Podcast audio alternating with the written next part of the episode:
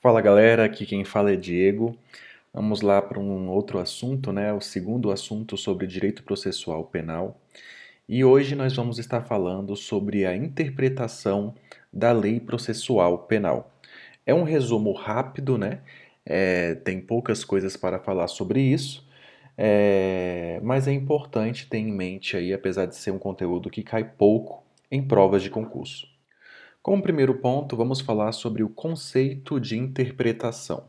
Há duas teorias sobre o que seja a interpretação da norma.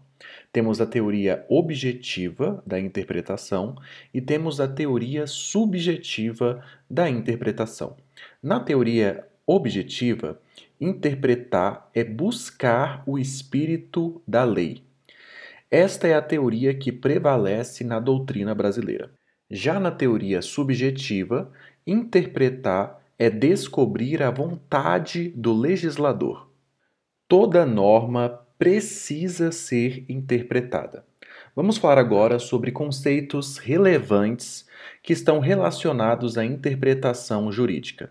Nós temos como primeiro conceito a hermenêutica jurídica, que é a ciência que disciplina a interpretação da lei. E temos também a exegese, que é a atividade prática de interpretar a lei. Como ponto 2, vamos falar agora da classificação da interpretação quanto ao resultado. Nós temos três classificações, que é a interpretação declaratória, interpretação restritiva e a interpretação extensiva. A interpretação declaratória ocorre quando o intérprete conclui que o significado da norma corresponde à sua literalidade.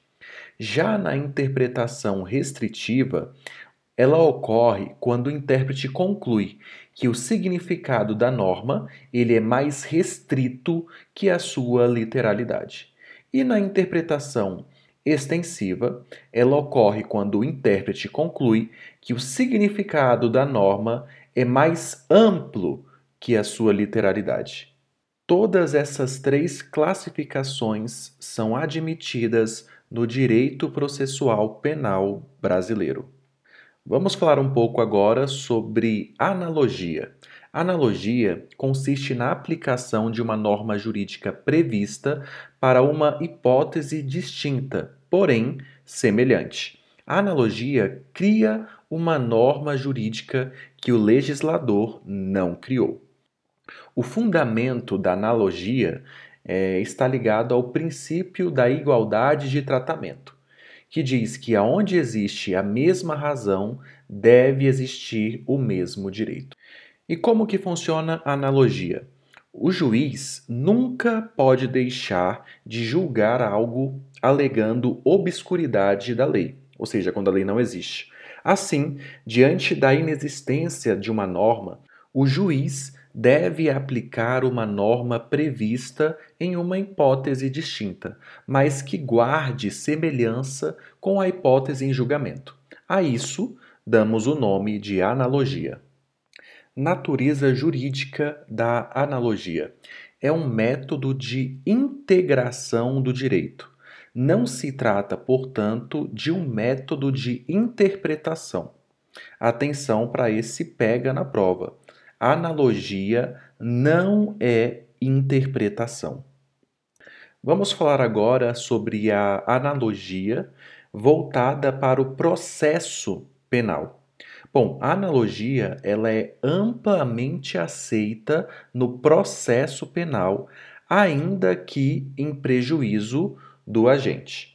Então, assim, para ter uma diferença, no direito penal apenas se admite analogia em benefício do agente. Já no direito processual penal, se admite analogia em benefício e prejuízo do agente. Vamos diferenciar aqui, para não errarmos em prova, a diferença entre interpretação analógica e analogia. Interpretação analógica é um método de interpretação de uma norma. Já a analogia é um método de integração de uma lei. São coisas bastante diferentes. Para finalizar esse resumo, vamos falar sobre a aplicação de normas do Código de Processo Civil.